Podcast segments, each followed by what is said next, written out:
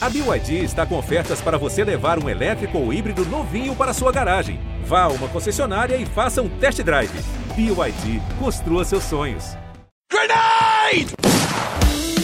Yasekiki vai vencendo a partida! É inacreditável o que vem jogando o time da NTZ! Bullet, stop blowing my mind! The man from Brazil, Brasil!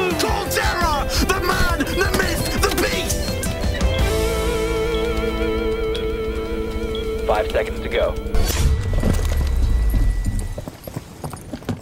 Salve rapaziada, está começando mais uma edição do Early Game, o podcast semanal de esportes do GE. Eu de volta aí, sou o Breno Deolindo, é, pegando essa semaninha aqui, teve edição com o Turtle, foi um pouco corrida, não consegui assumir de vez a titularidade aí da apresentação, depois da saída do nosso querido Rock Marks. E hoje eu trago um convidado mais do que especial. A gente tá numa sequência da hora de convidados, né? A gente teve o Turtle aí, campeão da LCS com a Evil Genesis na semana passada. E agora a gente tem um cara que já foi campeão no LoL, mas hoje o assunto vai ser outro. A gente tá com o Saci, vice-campeão aí do Valorant Masters Reykjavik. E um dos caras mais notáveis, o cara mais notável do cenário brasileiro de Vavá. Tudo bem, Saci? Tudo bem, tudo ótimo, graças a Deus. Estamos aí, né? A gente fez um trabalhinho da hora lá fora, agora na Islândia. E a gente está se preparando mais uma vez aí para o último campeonato no Brasil, aí, segundo o VCT. Bem demais. E para acompanhar esse papo, tô com ele. Um, eu, o PH tá quase virando o Breno que era o. Eu, tá virando quase o que eu era do rock, né? Tô aqui com ele, PH Nascimento. É isso, o Robin do, do Batman aqui do, do Early Game. Tô aqui colando cada vez mais, agora que a gente perdeu o Rock Marques aí para um novo site de CSGO no Brasil. Boa sorte ao Rock e para quem está entrando com ele junto nesse novo projeto. É sempre bom para gente que cobre esportes e para o cenário em geral, quando a gente tem nomes bons assim no nosso cenário. E muito feliz de estar aqui hoje gravando com o Saci, um cara que, que eu sou fã, declarando aqui para ele que está nessa gravação de podcast pra, com a gente. E cara, eu amo Valorant e, e por. Apesar de não ter te acompanhado tanto no LoL, porque não era um esporte que, que era do, muito do meu gosto antes de eu trabalhar com isso. O Valorant é um jogo que eu jogo todo dia e você é um cara que eu acompanho bastante, então vai ser um prazer aí te entrevistar e contar um pouco da tua história e dessa campanha excepcional da Loud aí no Valorant Master. Joga mesmo, porque às vezes eu entro no, no Valorant ali só pra ver minha loja e o PH tá jogando uma sem ranked, tá? Meio de expediente, tá nem aí. Brincadeira, porque eu também jogo no meio de expediente, né? O home office tem dessa. Mas, Saci, o... queria começar relembrando um pouco da conversa que eu tive com você mais no começo do ano. Um pouco antes de vocês serem apresentados, eu perguntei para você naquele rolê que teve na casa da Loud se esse era um time que era montado para ganhar internacionalmente. Você falou que não, que era para ganhar experiência e tudo mais, mas eu sei que você é um cara inteligente, que você pensa um pouco à frente. Então eu queria saber se vocês já esperavam pelo menos um pouco uma parcela dessa campanha tão boa internacional que vocês tiveram. Cara, tão boa assim, obviamente não, né? Eu acho que ninguém esperava, inclusive a gente. Uh, mas, sendo sincero, quando a gente chegou lá e teve o nosso primeiro contrato, contato com os times de fora, né? Baseado nos treinos, a gente pensou, pô, eu acho que dá para pegar um top 4. Né? Foi, a, foi a primeira conversa que eu tive com o Sad Hack. Falei, cara, olhei para ele e falei, pô, acho que top 4 dá, hein? Porque a gente tá bem, a gente tava batendo de frente. Foi, foi diferente do ano passado, quando a gente foi pela Vikings. Né? Baseado nos resultados de treino, a gente tá, até saiu com um resultado positivo de lá. Então foi a primeira vez, assim. Então a gente estava mais confiante, com certeza, do que a última vez. E o top 2 foi, foi doideira. Maluco. Isso aí a gente não esperava, não. Mas, felizmente, né? A gente acabou perdendo na grande final. Batemos na trave. Mas, assim, foi uma. Querendo não, foi uma experiência. Acho que nosso time, inclusive, a gente não tinha perdido nenhuma vez ainda, né? Não tava faltando essa derrota pro nosso time, porque, cara, assim, a derrota é muito complicado aprender, é muito difícil. Então, eu acredito que nosso time vai amadurecer muito. E vocês estrearam fora do palco, né? Porque o, o Les e o Aspas tinham contraído Covid-19 e não puderam jogar no palco naquele início. Você acha que isso foi um fator que ajudou eles, que são muito mais jovens, né? Muito inexperientes ainda, a, a não sentirem tanto, talvez, a, a pressão de estrear num palco internacional? Cara, não. Pra gente atrapalhou, na real. É mesmo? Por quê? É, porque, tipo assim, a gente não tava. Nem eles, na verdade, nem o Les, nem o Aspas, a gente não tava nesse pensamento do. Nossa, a gente vai jogar em palco. Uau, meu Deus, pressão. A gente tava, tipo, mais com o pensamento, pô, finalmente, né? Vamos jogar em palco. Então acho que é, era mais para essa mentalidade, entende? Mais pro lado positivo do que o negativo, porque a gente precisava disso. Nosso time ele precisa disso para evoluir. Então, quando eles pegaram o Covid, eu acho que a gente se tornou mais pro lado, tipo, pô, muito preocupante, na real. Porque ia ser os dois garotos menos experientes ali, né? E longe dos caras mais experientes. Então ficou muito. Pô, a gente ficou preocupado. Eu só de hack, principalmente, falou, meu, fazedor. e agora, né? Pô, se a gente perder um mapa durante a série, como é que a gente vai falar com os caras, entendeu? Foi o que aconteceu, né? A gente, a gente tomou aquele espanco na, na Heavy contra a Liquid, né? Nossa primeira série. E a gente já falou, meu, não sai do Discord. Se, gente, se alguém quiser ir no banheiro, vai lá no banheiro rápido e volta, sabe? Tipo, fica aqui. Então a gente já conversou com os meninos na hora. Só que a gente não tinha aquele contato, né? Aquele olho a olho ali. Então foi, cara, muito esquisito. Então as pessoas acham que foi uma vantagem. Eu já vejo o contrário, foi difícil pra caramba. Entende? Pra mim não foi legal, não, sinceramente. Foi contra Liquid e contra a G2. Acho que isso até conversa com a, primeira performance do Les presencialmente, que ele simplesmente deitou 33 bonecos, né? Ali no, no momento do jogo, naquele mapa decisivo, já dava para sentir que o Les ia carregar, ia colocar aquele jogo nas costas. Teve alguma conversa assim, ou só foi acontecendo e vocês falaram, ah, deixa o moleque aí que ele tá, tá fazendo coisa dele? Cara, eu acho que ele tava se sentindo mais confortável. Obviamente não era, tipo, a estreia, né? Porque a gente já tinha ganho ali de dois times europeus né? Quando ele teve essa performance muito boa. Então, acho que ali já tava uma situação confortável, porque para e, para e pensa, né? A gente tava, pô, top 4 já. Ali era top 3, na verdade, garantido, né? Nem top 4. E o moleque tava vendo sonho. Ele tava, tipo, pô, num palco já diferente. Era, era um palco maior. A gente não tinha jogado no palco menor, né? Ele já foi direto no palco maior, cara. Tinha uma rampinha lá que você descia a rampinha andando. Então o moleque com 17 anos tava vendo sonho, cara. Pô, já era, o cara tava muito feliz. Então, eu acho que era essa a nossa mentalidade, sabe? Acho que tá ter essa gratidão de estar ali, entende? Acho que a gente estava sentindo mais um privilégio, sabe? Pô, a gente é um time brasileiro, a gente chegou aqui, estamos top 3, então, tipo, não tem por que ter esse sentimento de nervosismo, sabe? Porque a gente não tinha esse sentimento de obrigação, sabe, de estar ali. Eu acho que a gente estava fazendo trabalho, nosso trabalho, fazendo o que a gente sabe, e a gente estava disputando prazer. Eu acho que era mais isso. E pegando agora uma palavra que é sempre muito utilizada no último cenário que você passou, no LoL, principalmente internacionalmente, o aprendizado. O que, que você acha que, que a Loud, você e os jogadores mais novos, o Sad Hack, o que, que vocês levam de aprendizado dessa campanha de top 2 do mundo no Masters? Até para trazer aqui para o Brasil, para o próximo Masters, para o Champions. O que, que você traz dessa experiência? Cara, dessa experiência específica, né? A gente chegou, eu, Sadhack, pelo menos, a base né, do time, a gente chegou lá já com uma mentalidade diferente, baseada na nossa experiência que a gente teve ano passado, né? Então a gente já sabia como se planejar melhor, né? Para um campeonato internacional e tudo mais. Mas dessa vez eu acho que o nosso time da Loud específico, eu acho que a gente viu que, pô, a nossa mentalidade. Falta mudar algumas coisinhas ainda para ter aquela mentalidade de campeão, que eu acho que fez uma grande diferença. Sabe aquela hora na grande final, que é o rematch, eu acho que a Optic, por exemplo, eles já tiveram essa experiência que eles acabaram perdendo para a Gambit, né, no outro Masters, e foi inclusive 3 a 0 na grande final. Então eles estiveram na mesma posição que a gente. Então eles já passaram por isso, sabe? Eu acho que é um dos motivos dele terem conseguido vencer a gente também, sabe? Essa experiência. E, cara, eu acho que é o que eu falei no começo, o nosso time ele precisava dessa derrota, entendeu? O nosso time estava muito cru. Então a gente estava precisando passar por alguma dificuldade. Infelizmente, aconteceu na grande final, né? Podia segurar um pouquinho mais acontecendo no Brasil, né? Né? Pô, a gente podia ter esse orgulho já, pô, na hora, tá todo mundo feliz. Mas aconteceu. Então, é que eu falei no, até na entrevista, quando acabou o jogo, falei, cara, não tem desculpa. Eu acho que a gente sentiu mais orgulho mesmo da nossa trajetória e a gente vai evoluir como time. Então, a experiência que eu trago, cara, é que, primeiro, dá. a gente não tá longe, a gente não tá distante. Dá, dá. Tipo, não tem essa, tem que querer mesmo. E eu a chegar lá com a mentalidade de campeão mesmo. Acho que essa é a grande diferença que vai fazer no, no final das contas.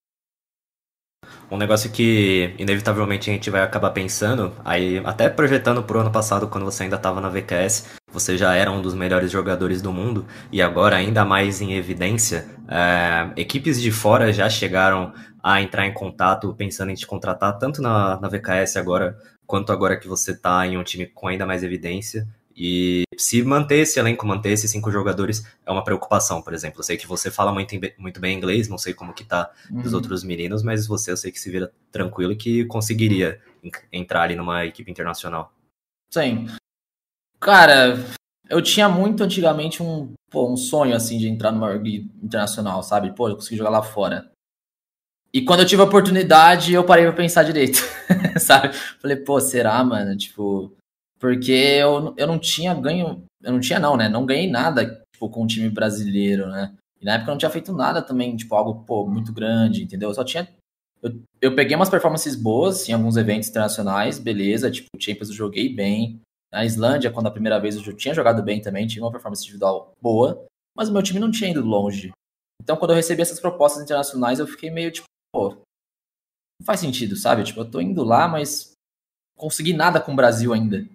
Então, para mim, não sei, eu acho que seria muito, sei lá, egoísta. Não sei qual é a palavra ali pra, pra usar, sabe? E, cara, eu também sabia no fundo que, pô, a gente não tava tão longe assim, os caras, entende? Eu sei que, tipo, o cenário brasileiro, ele tem excelentes jogadores, excelente. Eu acho que é por isso que eu continuei no Brasil e eu montei esse time junto com o Side Hack, porque a gente acabou chamando meu Aspas, aí veio já o Les junto e o Pancada, que são três caras insanos. A gente trouxe uma base, uma, uma filosofia de trabalho dentro de equipe que, tipo, meio que evoluiu todo mundo junto. Eu acho que esse era o nosso projeto, nosso propósito, né? Então eu sempre confiei nisso. E, cara, eu não tenho medo nenhum, tipo, de algum jogador querer sair, ou até mesmo eu, tipo, mudar de ideia. Eu acho que, tipo, muito difícil mudar de ideia, sendo sincero. Eu acho que eu tenho muita coisa para cumprir ainda. É, até se eu ganhar um Mundial com o Brasil, pô, real, não vejo saindo do Brasil. Tem que ter acontecido alguma coisa muito específica. e eu vejo nosso time também, cara, muito difícil se, se desfazer, sabe, por um tempo. Eu acho que a gente vai, a gente vai ter, a gente quer muito conquistar coisas juntos ainda, sabe, para pensar é, em mudanças. Essa é, essa é a grande verdade. Eu acho que não é questão só de tipo, olhar lá fora, tipo, olhar a questão de é, questão financeira, sabe? A questão, tipo, aquele sonho de morar lá fora, de viver o sonho lá fora, não. É porque, tipo, já esse campeonato já provou para nós mesmos que, mano, pô, a gente chegou lá com a Loud e foi top 2. A gente foi, teve dois match point em dois mapas. Era só um round, caramba. A gente ganhava dois mapas, cara. Então, tipo, meu, era isso. Sabe? Não tá. Não é que era impossível. É muito possível. Então, não é um sonho distante. E queria te perguntar agora, trazer um pouquinho para o cenário brasileiro aqui, para nossa etapa 2 aí, que já está perto de começar, né? Os times estão se movimentando, é, fazendo contratações, botando jogadores no banco. É, eu queria te perguntar, a Loud montou esse super time, né? Que desde o do início da temporada era, tinha um hype enorme, né? Uma expectativa gigante, apesar do Less ser muito novo, do Aspas ter tido apenas, só, apenas um campeonato presencial, era um time que se esperava muito. Será que, que dá para o Brasil ter outra equipe desse jeito? A NiP até foi começou bem no, no Masters, da Islândia desse ano, mas, mas não conseguiu se classificar para os playoffs, que era uma, uma expectativa, porque tem um time bastante forte também. Você, como é que você vê esse cenário brasileiro depois de ter essa experiência internacional? Como é que você vê as movimentações que estão tendo agora para a segunda etapa? O que, que você acha que, que vai surgir desse, desse, novo, desse novo ato do, do Valorant aqui no Brasil para o segundo semestre? Cara, primeiro falando da NiP, pô, eu acho que eles jogaram muito bem lá fora mesmo que eles tenham sido classificados um pouco antes, mas, pô, faltou um round também, né? Coitados, né? Foi a mesma situação da gente ali na grande final, faltou um round para eles contra a Zeta. E a Zeta pegou top 4. Top 4? Top 3, né? Foi top 3. Então, foi top, top 3. 3. Então, meu, pensa nisso, cara. É surreal isso, sabe? Tipo, é uma, é uma parada doida, assim. A NIP foi bem. Então, eu acho que os times brasileiros estão bem. E eu acho que essas movimentações no cenário que tá rolando agora, né? A janela maluca que teve, eu acho que a galera viu que, tipo, o jogo ele tá se profissionalizando cada vez mais. E a galera tá deixando as amizades de lado. Entendeu? Eles estão vendo que, tipo, pô, eles têm que montar uns times fortes. E eu acho que a gente, até a própria NIP, tá virando referência no cenário. Eles falam, pô, a gente é um time mais batido, então a gente vai ter que montar times fortes. Então a galera tá deixando essas coisas de, pô, sua amizade de lado e estão montando os times para bater na gente e chegar lá fora bem. E a gente tem total consciência disso, a gente sabe que esse VCT vai ser mil vezes mais difícil que o primeiro. Tanto que, tipo, é que a gente tava falando esses dias, né, né, dentro do nosso time, que, pô, pra chegar no topo é muito fácil, né? É difícil mesmo é se manter, essa, essa frase clichê, né, que todo mundo fala. Mas é a pura verdade. Tipo, é, é, é muito complicado. Tem uma outra corrente de pensamento nessa que em regiões menores é você. É até bom você ter um time que sai estompando todo mundo. porque esse time vai chegar no campeonato internacional com mais chance. Você pensar numa Vision Strikers da vida, que teve a melhor campanha internacional deles agora, que é a DRX, né? Não é mais a Vision Uhum. Strikers. Mas a própria Zeta foi um time que do ano passado foi pro Champions pra a passeio praticamente, só tomou taca. Chegou no, no Masters agora com três mudanças e pegaram o top 3. A Loud tem até um pouco parecido disso, apesar de eu achar que a gente foi um pouco melhor do que a Zeta em comparação aí. Mas é um time que foi montado para estompar aqui e é um time que já provou que isso pode dar certo, pelo menos no curto intervalo de tempo. Você acha que talvez ter um time muito bom pode até ser a resposta pro, pro cenário crescer, pelo menos nesse primeiro momento? Cara, não. Sendo sincero, eu acho que não, meu. Porque a gente sofreu muito lá fora. Que ninguém sabe sobre os treinos, né? Tipo, é muito difícil a gente falar deles também. Mas a gente tinha uma rotina de treino aqui no Brasil e lá fora foi outra. Então a gente, a gente teve o um planejamento. A gente chegou aqui, pô, dois dias antes de viajar, a gente se planejou pra, pra treinar lá fora. Aí quando teve o primeiro dia de treino, a gente teve que mudar totalmente o nosso planejamento. Porque a gente viu que a gente estava atrás. É, então, os, o, o, quando os times europeus começaram a punir a gente, eram uns, umas punições que tipo, os times brasileiros aqui não faziam contra a gente. Então a gente falou, caramba, a gente vai ter que treinar mais mapas do que a gente tava no Brasil. Então foi uma correria do caramba pra ir, tipo, atrás disso. Então, meu, quase entramos em burnout lá. Ficou maluco, era tipo, treino VOD, treino VOD, treino VOD, atrás de... Isso tudo porque, tipo, a gente não era punido no Brasil, entende? Então a gente tava atrás. Então rolou muito sacrifício ali da nossa, da, da nossa parte. Se a gente tem melhores times aqui, tipo, na nossa região, e tá batendo de frente com o outro, a gente chega muito mais preparado lá. Para mim, essa é a, é a, grande verdade. Então, é, para mim, é muito arriscado você chegar lá, tipo, pô, a gente é o time dominante no Brasil, ganhamos de todo mundo, a gente não sofreu aqui. Se a gente chega lá fora e começa a sofrer lá fora, pra gente se adaptar num, num curto período de tempo ali, aí sim a chance de dar ruim é muito grande. O... Isso lembra bastante uma thread que o Sadak fez até antes de vocês estrearem pra galera dar uma acalmada, porque eles não sabiam como estavam os treinos, não sabiam como que estava sendo a rotina de vocês. Acho que tem bastante disso, mas agora o, o nosso colega Gabriel até perguntou disso pro Sadak numa entrevista, mas eu quero saber de você. Tava muito ruim, assim, nesse momento dessa thread do Sadak, que eu tenho certeza que você sabe qual que é. Tava embaçado Cara, não tava, tipo, ruim. Ruim é uma palavra forte, porque quando você pensa que é ruim, a gente tava perdendo tudo, né? Parece que quando ele fala isso, né? Mas não, a gente não tava perdendo tudo. Muito pelo contrário, a gente tava até ganhando. Só que, tipo assim, tava muito estressante. Tipo assim, a gente tava ganhando porque, mano, a gente levava todo o treino como se fosse campeonato. Tipo assim, a gente tava levando como se todo treino fosse ali uma grande final contra a Optic mesmo. Entende? Então a gente se planejava todo. Uma, umas duas horas a gente planejava treino contra X time que a gente ia jogar via o mapa, entendia tudo, aí acabava, fazia o VOD, aí, pô, tinha que chegar à noite, fazer VOD review de novo. A gente não, eu não tive tanto tempo para jogar Ranked. Acho que quem jogou mais Ranked foi o Aspa, né? Maluco. Mas a galera que, tipo, mais olhava o tático mesmo, meu, a gente ficou lá trancado no press room, né? No hotel lá, estudando o jogo a mil. Então a gente não teve tanto tempo, tipo, pra praticar, por exemplo, a nossa mecânica, sabe? Tipo, focar mais nas coisas que gente, o jogador tinha que focar entende? Então, o, por exemplo, o BZK ele não ia conseguir fazer tudo sozinho. Pô, não é assim, não dava, a gente tava muito atrás. Tipo, todo mundo tinha que se ajudar ali. Então, a gente teve que fazer esses sacrifícios. E é por isso que a gente tá falando, mano, o treino tá muito pesado. Quando a gente fala que tava, tipo, ruim, não é que tava ruim, tipo, pô, a gente tá tomando só stomp. A gente tomou alguns stomps, a gente deu stomps, mas assim, tá, a maioria dos treinos tava muito pegado. E é o que eu falei, a gente saiu até num resultado positivo ali. Né, no saldo positivo, quer dizer. Então, tipo, cara, os treinos foram bons, mas eu acho que exigiu muito do nosso time. O fato da gente ter sido a, a o time mais dominante da nossa região, eu acho que exigiu muito da gente nos treinos lá fora. Uh, emendando outra coisa aqui, uh, eu queria saber se esse, essa primeira experiência dá mais voz para os meninos novos, pro, pro Les, pro Aspas, porque você meio que virou quase um meme aqui por causa daquele documentário que você. que, você, que, é o psicólogo, é o Sadak, e você que fala, o resto escuta. Eu quero saber se agora, com essa primeira experiência, um primeiro grande campeonato, com aspas e o Les mostrando que tem muito jogo ali contra os melhores do mundo, se isso equilibra mais as vozes dentro do time e se isso pode ser até menos cansativo para vocês que são os mais experientes. Se isso pode ser mais saudável ali no, no decorrer uhum. do time. Cara, isso é uma coisa que a gente sempre trabalhou desde o começo é, com os meninos. O pancada ele costuma se impor um pouco mais, Mas ele é um pouco na dele também, um pouco da personalidade dele. Mas quando ele fala, também discuta, pancada é muito inteligente. Mas o Les e o Aspas, eles, obviamente, por, por questão de idade, né, na experiência, eles acabam não falando tanto.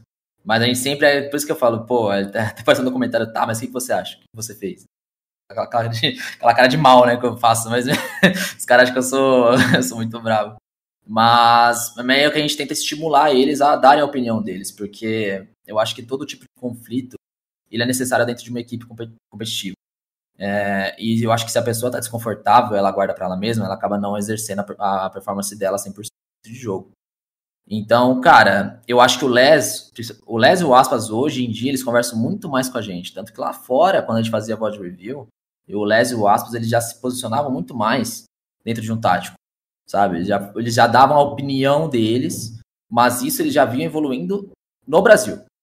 Entende? Lá na Islândia já estavam praticando isso. Então, com certeza, agora que rolou tudo isso na final, acho que eles, estão, eles se sentem mais confiantes para dar a opinião deles também. Entende? Porque eu, Sad Hack, a gente não é dando a verdade, a gente fala muita coisa errada também. Então a gente, a gente precisa saber a opinião deles. E mesmo que eles estão errados, a gente precisa saber o que eles pensam para a gente discutir, debater e chegar no consenso, porque os cinco tem que estar na mesma página. Né? Então acho que é, é assim que eu penso.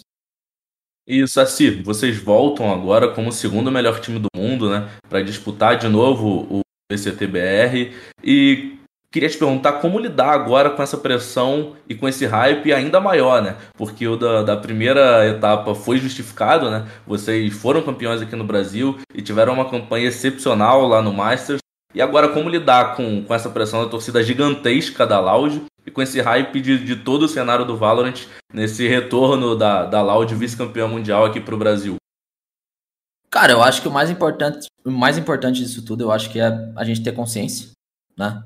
A gente não pode se enganar e deixar outras pessoas enganarem a gente. Uh, e não deixar isso subir na cabeça, óbvio. Eu acho que nosso time não vai ter problema com isso. E manter o pé no chão. Eu acho que a gente não pode desrespeitar ninguém, porque a gente sabe que é, todo mundo vai tentar bater na gente. E a gente sabe que o campeonato tá muito mais difícil e os outros times estão muito mais fortes. Então, cara, nosso trabalho, sinceramente, ele não vai mudar. Eu acho que, na verdade, só vai melhorar baseado no que a gente aprendeu lá fora. Eu acho que a nossa rotina, a nossa mentalidade, ela, ela melhorou muito. A nossa vontade ainda, de depois de perder numa grande final, pelo amor de Deus, né? Nossa senhora, a vontade que tá tendo de voltar lá para buscar o que a gente perdeu, que tá na nossa mão, é mil vezes maior. E, obviamente, cara, a gente ainda tem que pensar antes aqui no Brasil. A gente sabe que aqui capaz de ser ainda mais difícil, né? Tipo, então, Vamos, vamos por, por, por partes. E é isso. Acho que é mais manter a consciência mesmo. Já que é capaz de ser ainda mais difícil, a gente sabe alguns times que já realizaram mudanças. A, a Cade já anunciou que o Vixen e o Joe estão de saída. Os substitutos estão sendo badalados aí, tem, tem rumores, mas nada confirmados. A gente sabe que a NiP bancou o BNJ também. Além desse, é, tem algum time que já dá para se preocupar mais? Tem a própria NiP, claro, mas tem algum time que vocês estão mais de olho assim? Cara, eu acho que. Meu, acho que quase todos os times. Sendo sincero. Uh, a Liberty, para mim, é sempre uma ameaça. Eu acho que os caras são muito bons. Inclusive, foi quase o time que a gente quase perdeu a série, né? Foi uma maluquice ali. Eles acabaram mudando um jogador, se não me engano, já, né? Eles acham que ele deve ter anunciado. Vazou. não, mas acho que já, já não, eles, eles, eles, eles, jogaram a série de acesso com ele. Né? Jogaram, jogaram. Ah, então era no vazio, né? Tava. E daí também, cara, tem a Fúria. E, meu, a Fúria para mim é o time, um dos times mais constantes. O VCT é sempre muito difícil vencer deles. É, é, é, é muito difícil mesmo. E ainda tem a VK, pelo amor de Deus, né? Muito complicado também. Aí tem a NIP, que tá vindo embalada. Vindo muito com sinergia. Uh, ainda tem a TBK, que os caras às vezes esquecem deles. Ainda tem a GL também, né? Que teve mudanças. Então, cara, aí entre os dois outros times, né? A Los Grandes, né? Que tá vindo também, junto com a MBR. Que a gente teve uma storyline com a MBR aí no, nos qualifies, né? Que a gente quase perdeu para eles também. A gente teve que ganhar os caras no, para garantir a vaga, né? Foi, foi bem close, inclusive. Tem uma storyline até do ano passado, alguns diriam, né? aí é complicado. É, mas é isso, eu acho que tipo, a, a, a, maioria dos times mesmo, é o que eu falei, cara, não vai, não vai ter moleza. Eu não, eu não vejo o time, tipo, pô, esse time aqui é o mais fraco, sabe? Eu, acho que o VCT parece meme, né? Parece meme do Chaep, né? O VCT é mais disputado de todos os Mas é tipo, é, ser ter mais disputado de todos os tempos, meu. Então não tem o que falar. Falando um pouquinho mais da, da rotina, assim, do. Não do casual, mas exatamente da, das rankeds. O... Aqui no Brasil, eu sinto que a Ranked é muito povoada por pro player, que é um negócio completamente diferente do que você já viveu na sua época de LoL, né? Que aqui, top 1, 2, 3, 4, 5 vai ser sempre pro player. Vocês da Loud, inclusive, acho que pegaram, meteram 3 no top 5, um negócio assim, Uhum. uma época no, no ato passado. O quanto que isso ajuda a desenvolver os times nacionais, assim? Faz muita diferença ou é só porque ainda não tem uns, uns random baludo que apareceram? Cara, não, Random Baludo é o que mais tem, né? As, as crianças de 14 anos que tem ali no Challenger, eh, no Challenger, não, no Radiante, que. Nossa senhora. Mas assim, não, ó, vou ser sincero, tá? Na minha época do LoL, quando eu jogava, pelo menos, tinha bastante pro player, tá? No, no, no, no, no, no Challenger. Pelo menos que eu lembro. Eu tava no Challenger, eu tava lá. Eu já via bastante pro player. Não sei como é que tá hoje, então não posso opinar. Faz, faz muito tempo. Mas no- realmente no Radiante tem bastante pro player. Tem bastante pro player. Eu acho que isso é normal, cara. Porque, tipo assim, o jogo é muito novo, né? Então a gente tá um ano, vai fazer um ano e meio aí de competitivo. Então é normal os pro players, assim. Como é que eu posso dizer? Não estarem na zona de conforto. E eu espero que continue assim. eu acho que essa é a meta. Então, por isso que a gente até acha estranho, né? Então, é- pô, eu não gosto de comparar, não. Eu prefiro viver na minha bolha aqui do Valorant, é isso.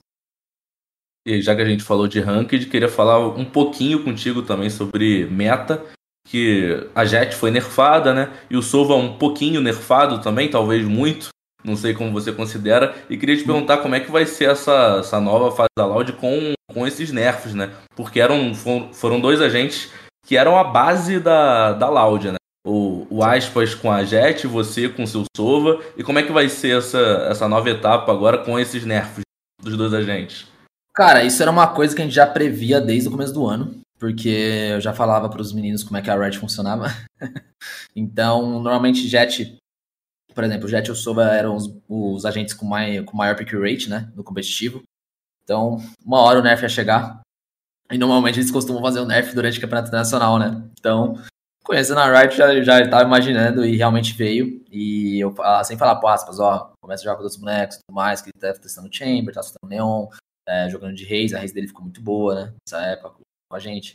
Então, meio que, tipo assim, gente já esperava, não foi nenhuma surpresa pra nós, sabe? Eu já esperava o Sova também, tava até achando estranho tanto tempo que demorou, né? Porque eu achei que ele ia vir o nerf junto com a Astra, mas acabaram nerfando só a Astra, acho que a Riot não quis mudar tanto. E eu acho que, na verdade, eles estavam esperando o lançamento da Fade, né? Eles estavam esperando o lançamento da nova agente, que é basicamente a substituição do Sova em si só. Se é substituição, você já dá pra esperar você aparecendo de fade aí ou é segredo? Cara, não, provavelmente não é segredo, não. É, Tô nem aí. É, tipo, provavelmente eu vou acabar utilizando ela em alguns mapas, sim. Eu achei um agente muito forte. Ah, mas é difícil, tipo, afirmar, porque a gente não voltou a treinar ainda, né? Então eu preciso realmente parar com o time pra analisar tudo mais, ver, ver quais mapas ela encaixa e tal. E caso ela não encaixe algum mapa, provavelmente vai ter a Sky ainda, né? Tem outros iniciadores, vai ter o Kai, ainda tem o Breach. Então, assim, a questão de adaptação, eu não tenho receio nenhum pro nosso time. Eu acho que todo mundo é capaz de jogar qualquer coisa lá dentro. Então, nosso time ele é bem flexível em relação a isso. Acho que a gente já estava preparado para essas coisas. O... Falando de adaptação, até voltando um pouco no Masters agora, porque eu falei que ia ser meia hora e ainda tem bastante tempo, né? O... Eu queria conversar sobre Map Pool, que os dois jogos contra a Optic, pra mim, foram, Hum, foram bem sim. marcantes nisso. O primeiro teve aquele atropelo do, na Fracture, que foi a Neon Uhum. do Victor bagaçando, um negócio inacreditável que ele fez aquele jogo.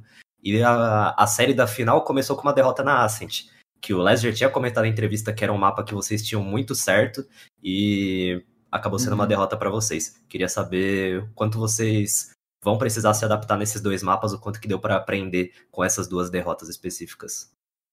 Tá. Cara, vou falar da Fracture primeiro. Da Fracture, eles meio que surpreenderam um pouco a gente na questão do draft, né? Falo draft, mas é que pick buck, eu vim do LoL, mas... Ah, porque a Fracture, normalmente, eles não picavam, ele era sempre segundo ban. E eu acho que quando eles foram analisar o nosso map pool, né, falando da parte da Optic, no- na final winner isso, né, não na grande final. Eles acabaram vendo que a gente não ficava Fracture, e eles viram que a gente ficava Heaven, e Heaven não era o mapa bom deles. Eles sabiam que a gente jogava Bind baseado no Brasil, Eles viram que a Ascent a gente não tinha perdido ainda. Nosso Permaban era split, a gente tinha ganho da G2 na Breeze. E o Permaban deles era Breeze.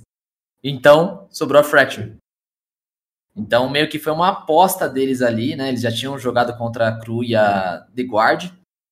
E eles falaram, meu, vamos picar Fracture aqui. E acabaram que, tipo assim, era o draft menos provável, assim, que eu tinha feito. E eles acabaram escolhendo esse draft. Eu falei, pô, osso, porque realmente a Fracture não tava no nosso, tipo, prioridade, assim. E eu falei, tá, vamos jogar. A gente fez um planejamento de jogo. Só que realmente a gente não conseguiu lidar de nenhum jeito. A gente tava sofrendo muito com a Neon, contra, né, no caso. E a gente teve muita dificuldade de segurar bomba, segurar domínio. E, cara, foi. A hora que tava 6 a 2 eu falei, rapaziada, sério mesmo? Nesse estresse.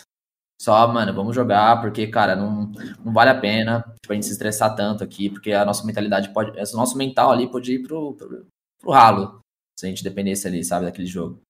Então acabou rolando aquele stomp total, foi 3 a 2 E a hora que a gente viu que era Ascent Icebox, todo mundo tá, tá tranquilo, até os meninos, sabe, mas os mais novos. Porque eles tinham muita confiança na Ascent na Icebox, entendeu? Então acho que o nosso mental tava bom para aquela série, ainda bem, né? Graças a Deus. Acho que foi um trabalho bom do Arthur também, nosso psicólogo que tava junto. E sobre a Ascent, especificamente da grande final, a gente teve uma leitura muito boa. A gente sabia do antitático deles, a gente sabia que eles iam bater. Mas, na minha opinião, vendo um pouco de fora agora, né, que acabou tudo, eu acho que a gente estava um pouco de nervosismo ali de, de, de estreia, sabe? Daquele primeiro mapa, da grande final, a gente acabou tomando umas batidas bem similares a Counter-Strike, inclusive, tá? aquelas batidas de antidomínio, sabe? Tipo, pô, bangava da cara, então eles tentavam muito parar nosso domínio varanda. Então quando a gente voltava para A, para redominar A de, de ataque, né? Vamos redominar a banana ali, eles iam lá e rebatiam no nosso redomínio. Então, cara, a gente tava tomando essas batidas bestas que a gente falava que eles iam bater. Então, a leitura a gente teve do, do mapa em si. Mas a gente cometeu muito erro bobo que acabou custando o mapa. E mesmo assim, a gente falou, cara, aconteceu, já era, passou, e fomos pro outro. E o outro, meu Deus do céu, se eu lembrar dos outros, acho que eu choro, porque, tipo, pô, tava 12 a 11, meu Deus, é, tipo, os outros, os match points estavam muito ganhos, sabe, foi muito vacilo, obviamente, né, tipo, fechado o jogo antes e tudo mais. Mas, pô, ali foi muito, muitos rounds no, deta no, no, detalhe, sabe? Acho que ali foi, tipo, pô, sendo sincero, foi por falta de experiência mínima ali que, caramba, sabe, podia ter fechado. Então, vendo de fora agora parece ser fácil falar, né? Mas é. lá, quando, quando, quando, tava lá na hora, eu falei, pô, tava muito difícil. Eu lembro muito de um round que o, o Pancada tomou um pique meio, porque um cara avançou meio, na brisa isso, o cara, o cara avançou meio, voltou, que você tinha spotado ele com sova, só que aí outro cara foi e pegou o mesmo pixel. Aí o pancada tomou de lado, eu falei, não. não. É. Tipo, é uns errinhos que, tipo assim, cara. Pô, é, um, é umas malandragens de ranked, sabe? Tipo, que caramba, tipo, a gente tomou muita coisa assim, entende? E é coisa é. simples, eles jogaram o jogo deles. Tipo, eu acho que eles fizeram certo também, entende? Eles apostaram no jogo deles mesmo e deu certo. E serve de aprendizado pra gente, não tem por que ficar chorando agora também. É o NA, né? É cultura de ranked. Os caras que saem do.